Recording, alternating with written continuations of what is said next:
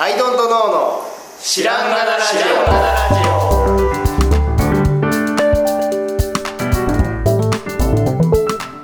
オさあ始まりましたアイドントノーの知らんがなラジオこの番組は僕たちアイドントノーが日常をアイドントノーしていく中で新しい視点を皆さんと共に発見していくという番組ですということでアイドントノー角田ですアイドトの青木です。アイノトの春田です。よろしくお願いしますあのですね、はい。はい。ポーカーってします しないですやった。ことあります？やったことあるなしで言うとありますが、でえーっとね日本でポーカーって言って、はい思い浮かぶのでドローポーカーっていうやつで、ん。あのー、1回だけ交換するやつねうんうんはい。5枚で手に持ってさ、はい。うん自分の手の中のやつをうん1回だけ交換する中で、はい2回かける時があってはい。っていうやつねうん。いわゆるこう映画とかえっと、ジョジョでうん。ダービーとやったやダービー兄弟。ちょっとね 僕そこら辺かもしれないんだけど まあ要するに、はい。例えば3人とか、はい。なんか例えばさ映画で研究者の人とかがさ、はい。た研究者とかが3人ぐらい集まって、はい。ななんやかんやこう現金をかけて、うん。なんかちっちゃい輪でやるやつ、はい。あれはドローポーカーって言ってうん。あの、まあ、いわゆる友達たちでやるやつはい。なんだけどではない方ね、あのカジノであったりする方あれはまのた違うんです、そうテキサスホールデムポーカーっていうのがあってそれはディーラーがいる1人。ああ、はいはいはい。で周りにこう人がついて、何人でもいいんだけどはい。6人でも2人でもいいんだけど、うんあのまあ、ひ2人いいないとダメなんだけど、うん。まあ、っていうねディーラーがいて周りに人がいてっていうポーカーの方にうん最近めっちゃハマってまして、うん。あの前バックギャモンにハマってたかのようにハマっておりまして、うん。これがねすごいなと思って。あのビジネスやなと思ってるわけですよ。うん。であのさカードゲームだから、でポーカーってドローポーカーって完全に運ゲーなんですよ。うん、そう、そう思っちゃったんですよね。完全に運ゲーで、うん。あのその運の中で、うん。そのブラフを仕掛け合って、うん。俺役できてないのにお前から金取ってやったみたいな部分の方が大きいわけ、うん。ドローポーカーっていうのは、うん。けどこのテキサスホールデムポーカーっていうのはあのえっとねかけるタイミングがうん。えー、え？1234回あるのかな？あるんですよ。うん。でちょっとざっくりルールを説明すると,、はい。えー、とまずこのプレイヤーたちにね、うん。2枚だけ配られる。2枚ずつええ。配られる。少ないですね。そう。で最終的なのは一緒で5枚の中で役を作るっていうのは最終的に一緒、うん。けど一番最初に2枚配られます、ん。でその手を見て1回ベットするわけですよ。うん。うん。でいあのとりあえずこう最初の掛け金をかけた後に、ようやくあのディーラーが3枚出します。うん。そうすると、えっとね、その場に出す3枚と自分の持ってる手札の中で役を作るわけ。うん。だから共通なのその出てるやつは。皆さんに共通するカードっていうのが表向きに出される。ああ、これを買いますかみたいな感じってことうん、まあまあまあまあまあ、うん。でそれと役を作るっていう話だよね、うん。で自分の手札だから2枚は人には見せる。出た3枚を取り合うってことですか？いやあえ？それがねそれがだんだん同じそう。共通の、なんていうか、その資源をうん。それぞれがどう生かすかっていう。そうそうそうそうそうあ例えじゃあ手手元に来ないけど、来ない。それを見見て、そうあそれとの組み合わせであそういうことか。役ができる皆さん共通の財産としてのうん。真ん中に3枚うん。出すんだけ持ちど、札プラス真ん中の3枚が何になるかをそう。かけると。そうそうそう。うん。で例えば自分の中に1と2がありました、でそのあの出した中にうん。2と3と4が、あうん。ディーラーが表向きに出した中でうん。2と3と4があったら、う合計このこれを合計したうん。5枚の中に一応2がうん。かぶっていてペア。ワンペアですね、うん。みたいなそういう考え、うんうんうん。でそこで一応合計5枚になるので、うん。もう一回その賭けが行われます。どんどん積み上がっていくの賭け金がね。うん。あの勝負はまだ行われるうん。でみんなかけた時点でんもう1枚出るわお。うん。けでその場に出てる数としては4枚目のやつが出て、うん。でまたそれでさまたこう構成がか変わってくるという。かああ1枚ずつやっていく。そうそうそうそういきなり3枚出すんじゃなくて。最初に3枚出すんですよ。あで4枚目が出てうん。5枚目が出るというのを順繰りにやる順繰りというかあのまあ要するにうん。最初に自分の、えー二枚がある手札2枚いきます、うん。で1回かけます、うんで、えー場に3枚表向きに出ます、ん。この時点で、えーあのもう1回かけます、ん。でディーラーがもう1枚表向きに出します、でまたそこでかけます、うん。で最終的にもう1枚場には表向きに5枚出るわけ、うん。で最初それ最初の賭けがうん。行われて、その、えー、と役が要するにどの5枚を作ってもいいわけ。自分の手札と合わせたら。合計7枚ある中の好きなやつで。そうですそうです、ん合計7枚ある中のうん。5枚の中で役を作るうん。というシステムなわけです、うん。自分の2枚は必ず使わなきゃいけない。そうそう自分の2枚は必ず使わない。うん。ここがまあミソというかうん。なんですね。であの4回とかかけるタイミングがあるので、もちろんそのあちょっとやっぱ無理だわっていう人は降りたりとか、でまあこれいけるでっていう人はもう全額かけたりとかっていうことが行われてくるんですけど、うん。俺これの勝ち方っていうか、うん。っていうのは分かってきてすげえ勝てるんですけど、うん。あの負けないこと？なんですよ、負けないことなんですよ。はい。で まずね、うん。最初の2枚を配られた時点で、うん。役なんかできてないわけ。よそうですね。で俺この時点でうめっちゃかけてくるやついるの。うーん。そういうやつがいる時はもう降りるなぜならだってまだうん役ができてない。場に3枚出てない。で自分の手札2枚しかない時点でうん。何も分かんないじゃん。うん。のでそのめっちゃかけてくるやつってもうめっちゃブラフかけてきてるに決まってるし、うん。でそういうのでやけどしたくないので、うん。そういうやつがいる時は降りる。うん。で最初の金額っていうのがあの100とかね。うんうん。あのそのなんだろう参加費。その参加費みたいなのがあってだけでとりあえず3枚並ぶまでは見る。うんでそこでダメなら降りる。うん。いけそうなら次進む。うん。っていうのをなんていうかな。負けそうだったらちゃんと降りる。ああいけるんちゃうかっていう気持ちじゃなくてそう。あと2枚来るから、うん。今だから5枚ね、うん。場に3枚あって、自分の手札2枚で全然揃ってないけど、うん。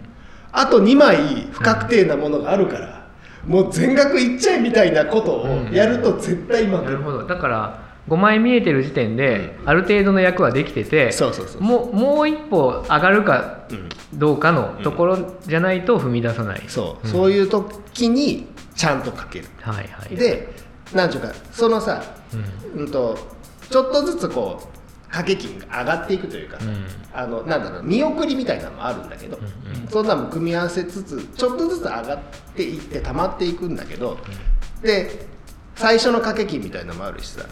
まあ5枚っていう状態見た状態でちょっとへ沈んでるわけ。なんだけどそのちょっとの損を気にしないっていうか。うん。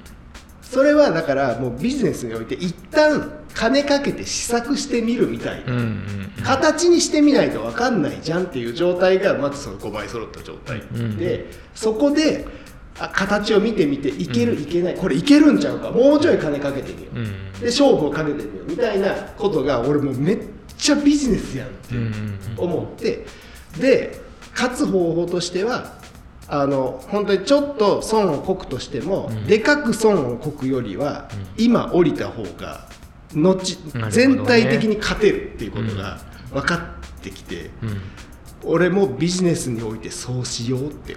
いやまあまあ分かってることで、うん。そうだよなって自分で思ってるから、そういうプレーの仕方をするし、うん。でも改めて思った。もうどこどこでもそう。よりシンプルに。そう。小さく負ける、うん。小さくちゃんと負けることで、うん。あの後々ちゃんと勝ちがつかめる。うん。大きく勝てるっていうか、っていうことが、えー、分かりました。学びました。そう。あのね、はい。えっとビジネスとか、うん。あの仕事とかもさ運じゃん。うん運なんだけど、でもだから運だからって言ってさ何も考えないでいると絶対負ける。うん。なんだけどまあ、もしくはめっちゃ勝ってめっちゃ負けるとかそういうことになるけどそのバックギャモンもそうなんだけどバックギャモンはサイコロ運ゲーなんだけどでもその運をさコンコントロールっていうか配分できるわけ。うん。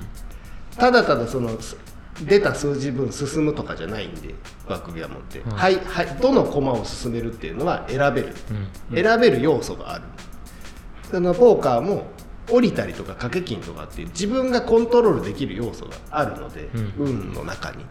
なのでなんかねそこのなんだろう運だからっつって変に諦めるんじゃなくてだあと運だからって言って変にこう張ってしまうんじゃなくて、うん。ちゃんとこう状況を見極めてうんうん。あのなんだろう自分のもんにしていくっていうか、っていうのってもう一緒やなって思ってます。学びました。なるほどねーと思いました。そう。なるほどねすぎてうん。半数しかできない。でね うん。本当にね昨日とかずっとやってて、うん。めっちゃめっちゃ勝てるわけですよ、そのやり方でやったら。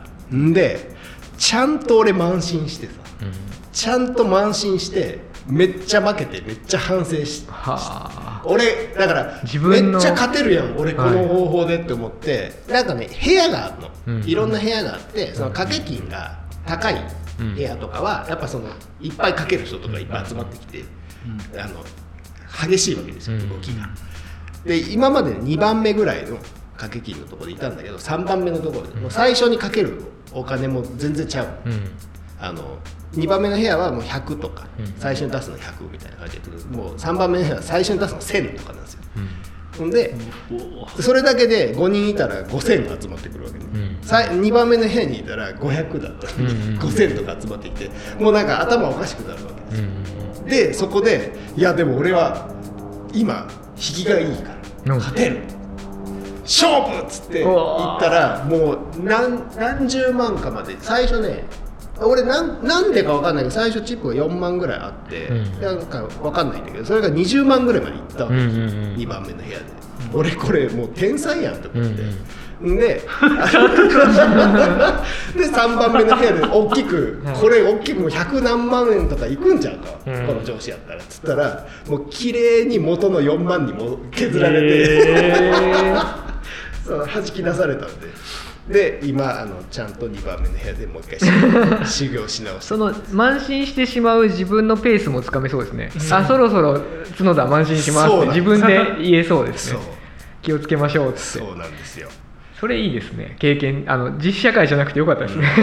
いやもうほんまにほんまに。だから俺あのー今ね占いで言うと一番悪い時なんですよ、はい。一番悪い時にあのーなんていうか今自分がいて、うん。これに気づいてよかったなと思う。うん。多分自分が一番悪い運気の時にいるって気づかずに自分が今持ってる金とかをう慢心して使ったりとかしてたらもっと沈んだんだろうなって。うん。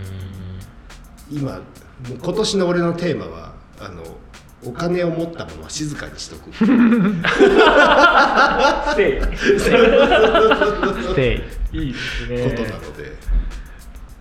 いやそのなんか生活のためのね今まで計画ずっとしてきたことは粛々とやるけど、それで例えば今度は角田店出しますとか、なんかねブランド何？アパレルやりますとか、山買いました。山買いますとかそういうのはもう絶対やらない、うんステ捨て。ね ちゃんとあの負けて、あのドローしてあの、ま、次を待つ、っていうことをあの本当に小さなあのこのね携帯電話の中で、学べてよかったなと思っております。イいい話。皆様もおすすめです、自分がどういう性格なのか。そうですね。確かになやったことないですか？一回もやったことない？そのなんなんとかポーカーは全くないです。はいテキサスホールデーテキサス。まあな。ゲームでしょ？うゲームズない昔やったんだろうね。まあまあそうそう。でやってみてうん。昔や多分ね。ったんだろうなぐらいで。やり方が全く分かんないんですよ最初、うん。何を言ってんのこれはっていう感じ、5枚じゃねえしってなる、うん。7枚あるしってなるでも面白そうですねその面白いですよ。僕でもそのポーカーのうん。最初に参加料を払うシステムじゃないですか、なんかもやるんですよね。ああっこがね そうもやか手がまだないうちにそう。参加料とか言って取るじゃないですか。まあでもでそういう仕組みだからしょうがないんだけど。あれですか？お通し代もちょっと嫌なんですかお通し代がさはい居酒屋行ってお通し代って言われると。あれはねそんなあでもあれが美味しければいいんですけど、美味しくない時はやっぱ納得いかないから。でもね僕ははい。いやもやる部分はありつつその参加料っていうとこだけのことを言うと、えっとね参加いっぱい人がいるとね、うん。テキサスホールデムの場合、は周り6人ぐらいいると参加料払う人と払わない人が出てくる。あそっかもうそもそもそのそれは参加しないとかいう人もいる。えっとねなんかシステム上だからえっとなんかチなんか D って書いたのが置いてある人がいて、はい。その人の隣は例えばまあその部屋によって違うんだけど隣は50払ううん。でその隣の人が100払う。うんその人のその他はまず払わない状態なのね。うん。なのでえっと払っちゃってる人っていうのはもう払っちゃってるからそれ以上はその、まあ、コールって言ってその揃えていく時には、うん。まあ、そこに例えば出した100でみんなコールすればあの、まあ、それ以上に払う必要はないんだけど、うん。払っちゃってるわけですよ、うん。なのでおそこで降りたらうん。100損するじゃないですか、うん。けど払ってない人たちはうん。降りたらい1円も損しないんですよ。うんうん。とかっていう差がついているんだなって思ったけどあなんでつけてるのかは分からないその差をつけてるのかは分からないです。しかもだからその50と100の差がよく分かんない。まあ、それも含めよく仕組みとしてはできてるはずですよねなんかね。なんかあってそうなってるはずなんで。なるほどな。そうそうそうそう。そうなんですよ。ね小さく小さく失敗。そうなんですよ。小さくし失敗をするその身を切って。うん。身を切ってまずカードを5枚見るっていうところまで行き判断し。でちゃんと良くなければそこで降りると。降りる。ちょっと金かけちゃったけど、うん。ちゃんと降りようここは。ああもうメーカービジネス。うん。なんかいろいろ思いますねなるほど。13年なんですよテント。で世の中のいろんな立ち上がるうん。ブランドとか、いろんなメーカー小規模メーカーとか、まあ、見てきたわけですよ。うん。でやっぱ僕らなんかよりよっぽどメディア露出が多くて、はいはい。でなんか調達資金いくらですみたいなのうんもたくさん見てきたわけですよ、はいはいはいはいでそういう見てきた人たちのほとんどがいなくなったんですよね。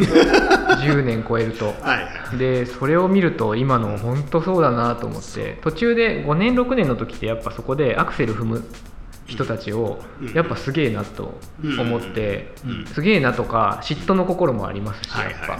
めちゃめちゃこうすごい投資してとうん。かすごい借りてとかガンガン行くなどんどんどんどん行くなみたいなのは憧れてキラキラして見えたんですけどやっぱ最後そうなるんだなっていうのは。うん。うん。まあその方法が間違いだったとは思わないですけど、うん。あの勝率が高い方法ではなかったんだなっていうのはそうだね。今それで10年超えると思いますね。めちゃくちゃそこで大きくいく人もいるかもしれないかもしれないけど、まあ、100社に1つとかもそうそうそうそう1万社に1つとかなんか結局ちゃんと階段を上ってる人がうん。強いよねっていう気はしますね。あの「ザ・ゴール」っていう本あるじゃんはい。読んだことある？読んあ大好きですあれ。のさ、は結局めっちゃ悩んでさどっか丘の上まで行ってさ、うん。そうか企業のゴールとはその企業が存続し続けることなのだって言ってあるじゃないですか、それですようんうん何だったっけゴールって言ってたらそう。そう会社っていう生き物をさ生きながら得させることでしか、うん。そそれがもう究極だろう。ねえ。ですね。と思うと その俺今引きが強いからうん。いけるやろは、うん。ほんと自分もなるなって思いますね。なってるかもしんない。うん。もう怖っ 怖いな。ね。はい。やだからゲームってなんかそういうののさい、うん、もう何にも俺損してないじゃないですか。うん、そうですね。シミュレーションですそうんゲームでシミュレーションしただけだから、うん。まあ賭け事賭けポーカーじゃなくてよかったねって話ですけどね。現実のね。現実のあれじゃなくて。そうだね。逮捕もされるしね。うん。そう。なんであのいやおすすめです。ラジオの前の皆さん、損早めに損切り。そう。テっていうかキサス小さな失敗をしておく。本テ当そうだキサスホールでポーカーです。もう本当そうだなって言ってあのししんみりする会議。いやこれをねだからねちゃんと考えない人も多分いっぱいいるんですよ、うん。文芸だろっつって、うんでそうすると多分大きく勝ったりすんねん、全部かけたりとかする、うん。時にでねそう、ん。でも大きくも俺目の前で、うん。その斜め上に座ってたそのプレイヤーが、はい。俺は大体そのなんか5000円とかうん。持った状態で入ってくる部屋なんだけどなんか20万ぐらい持ってて、うん。ですげえもうなんか全部かけたりとかするの、うん。ほんでなんだろうな全部かけて、えー、と周りの人がその額に足らなかったら、うん。えー、と負けても差額は戻ってくるわけですよ、うんうんうん。えっと、20万かけますっつって隣の人が5万しかかけなかったとするじゃん、ででも隣の人が5万勝ったとしたら、うん。5万だけ持ってかれて15万返ってくる。うん。うんっていうシステムなんだけど、うんうん。っていうことをなんか繰り返しててそいつが、でなんなんこいつって思ってたら20万あったのに最終ゼロになってた。うーん。これ見てみって思っていやそういうもんだと思いますよ世の中。そう。ではああって思ってその部屋は出たっていう話でございます。まあもうそんなもんです。いやーなんかもう身につまされるといや本当にだからゲームとかってまあ本当に世の中の縮図だなと思います、いろんな縮図がありますけど。小さな失敗をしていこうと。そう。今はしそれもやらずにお金を握りしめてじっとしていよ。う。と いやでもね最近またあのスプラトゥーンをねもやり始めてて、はい。もうクソおもんねえなって思ってう思ってましうん。いつまでも勝てないって言ってまいしたねつまでも勝てないんですよ、うん。あれが。強くなっても強い人いてくるしね、そう強くなったら強い人とやらされるから、いつまでも一生いっぱいみたいなうん状態で全然気持ちよくないなと思って、うんしばらくもうやんなかったんだけど、うん。あのしばらくぶりに引っ張り出してみて、うん。やってたらやっぱりおもんないなと思って、うん。じゃあおもんなくはないんだけど多分だからあれって練習したら馬なんねん。うん。で上手くなるっていうフィジカルなうん。やつなの。指の動きとか、うん。うん。あとこう照準を合わせるのとかって本当体の動きなんであーあれこうなんていうかジャイロで合わせるから本当にわ若くてうん。動体視力があるやつが勝つみたいな、勝つ時間もあるしね。そう肉体の話なの、うん。でそれがやっぱ苦手なんだなって。いううん。か、あのでもうこのポーカーをやったこの思考だけで勝てるこの良さ、やっぱスプラトゥーンダメだったねだってスプラトゥーンはだからいや上手くなるっていう要素があるっていうのはすごいなと思う,、うん。思うけど、えー、とこれは体の体力の話なんだって思って、運動が苦手な私としては向いてないなやっぱり。思ってました。ので、えー昨日はスプラトゥーンをめっちゃやったり、ポーカーやったりして、めっちゃなんかゾンビと戦いまくる夢とか見た。すげえ。ずっと戦ってた。暇な人みたい。すごい。すごい暇な人みたいだ。引退した人。あ引退したい人みたい最近ねずっと忙しくて、はい。土日がイベントずくめだったんでこの土日は何もしないぞうんうん決めた。で遊んでばっかりいました。この土日はあついでで聞くと春田さん休みました？土日。ちゃんと。ああ違うか、うん。休みましたよ。事務所のちょっと処理をして土曜は、えっと、中身に残ったゴミをはい。家に持ち、そうだ。あすいません整えたりして。代わりでも日曜はずっと寝てて。うんでそれもでも僕はよ夜にサッカーが試合があるので そのために あの準備をしっかり。12時半ぐらいからスタートなんですよ試合が その試合がどうしても見たくて。なるほど。めっちゃ寝てました。なので、はい、ちゃんとよかった。休み。日曜はぐっすり。そう引っ越しでね寝て起きては猫をちょいちょいってやって。幸せだ。幸せだ。幸せな。あいいですね。そう。ただ試合はねちょっとあんまり内容が面白くなかったんで残念でした。日本人の三笘君っていう人が出る試合、うん何何何の話？えっとねイギリスのサッカリープレミアリーグの、うん。で FA カップっていうあの一応世界最古のサッカーの、えっとカップ戦があるんですよ。うん。それはイギリスでの。でそれの準決勝が昨日あって。ほうほで勝ったら日本人ううん。で参加してるチームで、何十年ぶりかでの決勝進出で勝てればよかったんですけど勝てなかったああなるという残念と思いながらまた寝ました。でもしっかり休めてよかった。いやー引っ越しがね、うん。大変そうでしたから。大変でしたね。すごいあのそこのその日本あ世界最古のリーグのうん。古さゆえにあのそうこうしトーナメント式で戦っていくんですけど、うんうん。どこかで引き分けちゃうじゃないですか。はいはいそう古いからうん。引き分けたら再試合っていう設定になってて。引き分けるとずーっとやり続けなきゃいけないんですよ でそれ今のリーグではありえなくてうん。日程的に。だそこで引き分けちゃうと、うん。みんな負担がかかるっていうその謎ルールなんですけど。PK もしない。もうすごいもう紳士の紳士っていうか騎士もう騎士の戦いみたいな。引き分けは引き分けだからはいもう一回試合しようぜっていう設定になってて、えー。そんなの変えちゃえばいいのに。いまだにそれはやってるらしい。へそうなんや。その何？PK はもう全体に適用されてるルールじゃない？そのカップ戦はねかたくなに古ないいんだ。準決勝だ昨日の試合以降は PK で決着つけるんですけどさすがに。決勝とかは。それから下のやつは最新再試へ合面白いと思いつつ。えサッカーのルール自体が古いわけじゃない？じゃなくてそこの運営上のはうん仕組みだけ。そのそのトーナメントの時は、はい。オフサイドは OK とかじゃない？じゃないです。まあ騎士道みたいなやつなんですかね。ただやっぱ VAR もないですよ。VAR ってあのビデオアシスタントレフェリーっていうのがはい。導入されてるんですけどそこはかたくなにまだん審判人が。あの太古の歴史ある大会なんでそんなそんなあのビデオ判定なんてさせませんみたいな。へえ面白いな。そうなんや。そこまでクラシックなのもよくわかんない。へ謎謎だけどえというのを見てました。という。はい。だからちゃんと休みました。よかった。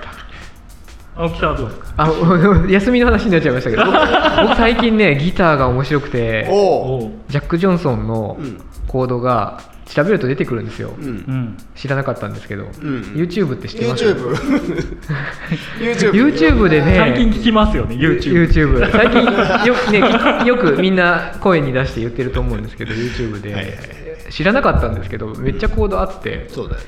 もう夢みたいでもう あのずーっとギター弾いてますね。ジャック・ジョンソンが弾けるなんて夢みたいです、弾いてる人の手元と、はい、このとコードがずっと出ててずっとやってて子供が怒り出すぐらいずっとやってます。最近もうい朝出る前にも弾いてるしえもう常にギターを手に。楽しい 楽しい。こんな2日間みっちりギターやっても楽しかったなと思ってます。ああどんどん話それちゃうけどいいですか？その YouTube 関連で言うと、うん。娘が今あの美大受験で予備校通ってるじゃないですか、周りをもうやっぱみんな YouTube 見てるっぽくてやっぱ。うん。だ要は石膏デッサンの描き方とか、うん。陰影の付け方とか全部アップされてて、みんなそれ見てるって言ってました。うへー。そうですよ。ねまあそうなるよなっていうか、逆に平等だよなと思う。ですよとねテクがうん解放されてるというか、うん。見れなかったそうですよね。だからだからこそ学校に行っていい予備校とかね。でそれで娘が真似してたのが、うん。あのアクリルガッシュとか色彩構成やるじゃないですか、で青系とか緑系とか茶系とかその色がいっぱいあるでしょ、うん。青だけでも、うん。それをあのアクリルガッシュってプラスチックのチューブに入ってるじゃないですか、うんその根元を安全ピンでデカめの安全ピンで束ねるの。青青系5本とかを。そうするとこういうボックスプラスチックのボックスに絵の具ってあーボコボコ入ってるのを緑系っつって取って使うっていう。うんハックまでやってるんだ。そう YouTube に上がってて、僕あなんだっけなどどっかの予備校生がやってるとか言ってで私それ見て真似してるとか言ってて。確かに便利そうなんですよ。赤系って取ってその系統のがバーってここにくっついてるから、なるほどね。とかすごい。そういうのがいちいち人類を引き上げている。YouTube を見てみんな見てるんだなって思う。という全然関係ない話になっちゃったということでじゃあタイトル職人を。えなんだろうね。ー、ポーカーでいいんじゃないですか？ポーカーでいいですか？はい。ポーカーに学んだ。ああはい。ということで、はい。今回はポーカーに学んだということでお送りしました。じゃあ今日はこの辺で。ありがとうございました。ありがとうございました